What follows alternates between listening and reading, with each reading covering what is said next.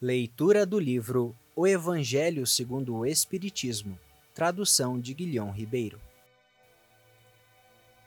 Retribuir o mal com o bem. Aprendestes que foi dito: Amareis o vosso próximo e odiareis os vossos inimigos.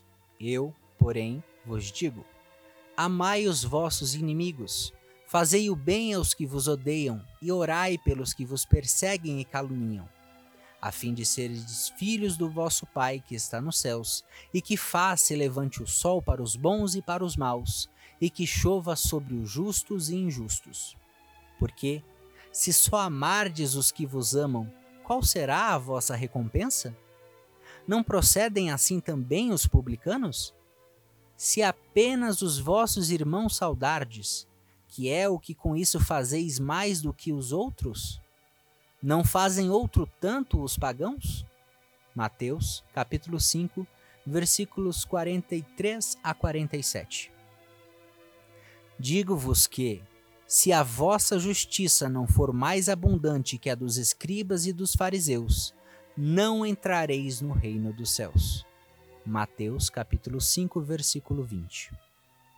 Se somente amardes os que vos amam, que mérito se vos reconhecerá uma vez que as pessoas de má vida também amam os que as amam?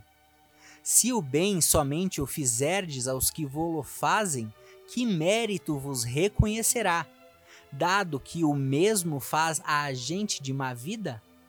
Se só emprestardes a aqueles de quem possais esperar o mesmo favor, que mérito se vos reconhecerá quando as pessoas de má vida se entreajudam dessa maneira para auferir a mesma vantagem?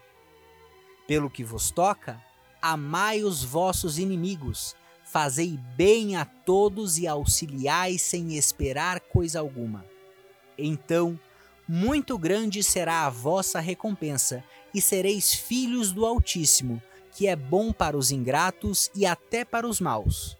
Sede, pois, cheios de misericórdia, como cheio de misericórdia é o vosso Deus. Lucas, capítulo 6, 32 a 36. Se o amor do próximo constitui o princípio da caridade, amar os inimigos é a mais sublime aplicação deste princípio porquanto a posse de tal virtude representa uma das maiores vitórias alcançadas contra o egoísmo e o orgulho. Entretanto, há geralmente equívoco no tocante ao sentido da palavra amar neste passo. Não pretendeu Jesus, assim falando, que cada um de nós tenha para com o seu inimigo a ternura que dispensa um irmão ou amigo. A ternura pressupõe confiança? Ora, Ninguém pode depositar confiança numa pessoa sabendo que esta lhe quer mal. Ninguém pode ter para com ela expansões de amizade sabendo-a capaz de abusar desta atitude.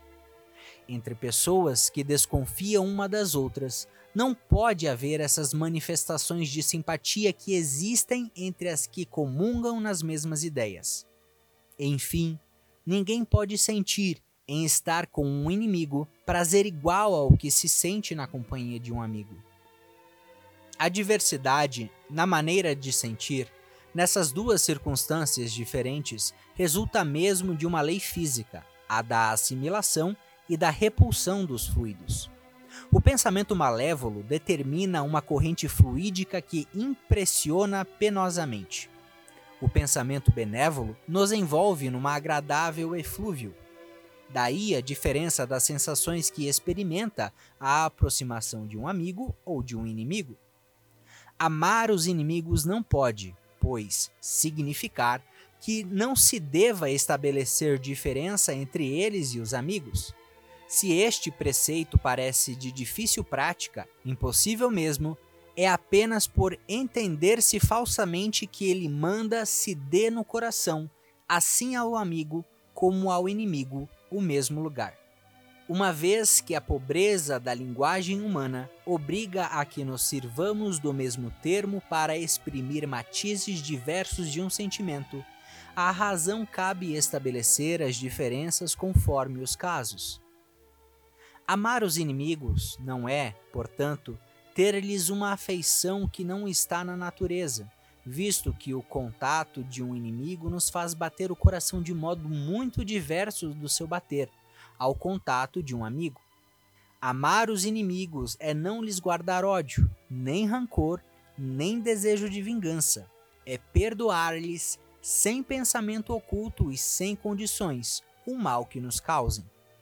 E não opor nenhum obstáculo à reconciliação com eles. É desejar-lhes o bem e não o mal. É experimentar o júbilo em vez de pesar com o bem que lhes advenha. É socorrê-los. Apresentando-se ocasião, é abster-se, quer por palavras, quer por atos, de tudo o que os possa prejudicar. É, finalmente, retribuir-lhes sempre o mal com o bem, sem a intenção de os humilhar. Quem assim procede, preenche as condições do mandamento: amai os vossos inimigos. Amar os inimigos é, para o incrédulo, um contrassenso, Aquele para quem a vida presente é tudo, vê no seu inimigo um ser nocivo, que lhe perturba o repouso e do qual unicamente a morte, pensa ele, o pode livrar. Daí o desejo de vingar-se. Nenhum interesse tem de imperdoar. Daí o desejo de vingar-se. Nenhum interesse tem em perdoar, senão para satisfazer o seu orgulho perante o mundo. Em certos casos, perdoar lhe parece mesmo uma fraqueza indigna de si. Se não se vingar, nem por isso deixará de conservar rancor e um secreto desejo de mal para o outro. Para o crente e, sobretudo, para o espírita, muito diversa é a maneira de ver, porque suas vistas se lançam sobre o passado e sobre o futuro, entre os quais a vida atual não passa de um simples ponto. Sabe ele que, pela mesma destinação da terra, deve esperar topar aí com homens maus e perversos, que as maldades com que se defronta fazem parte das provas que lhe cumpre suportar, e o elevado ponto de vista em que se coloca lhe torna menos amargas as vicissitudes, quer advenham dos homens, quer das coisas. Se não se queixa das provas, tampouco deve queixar-se dos que lhe servem de instrumentos. Se, em vez de se queixar, agradece a Deus o experimentá-lo, deve também agradecer a mão que lhe dá ensejo de demonstrar a sua paciência e a sua resignação.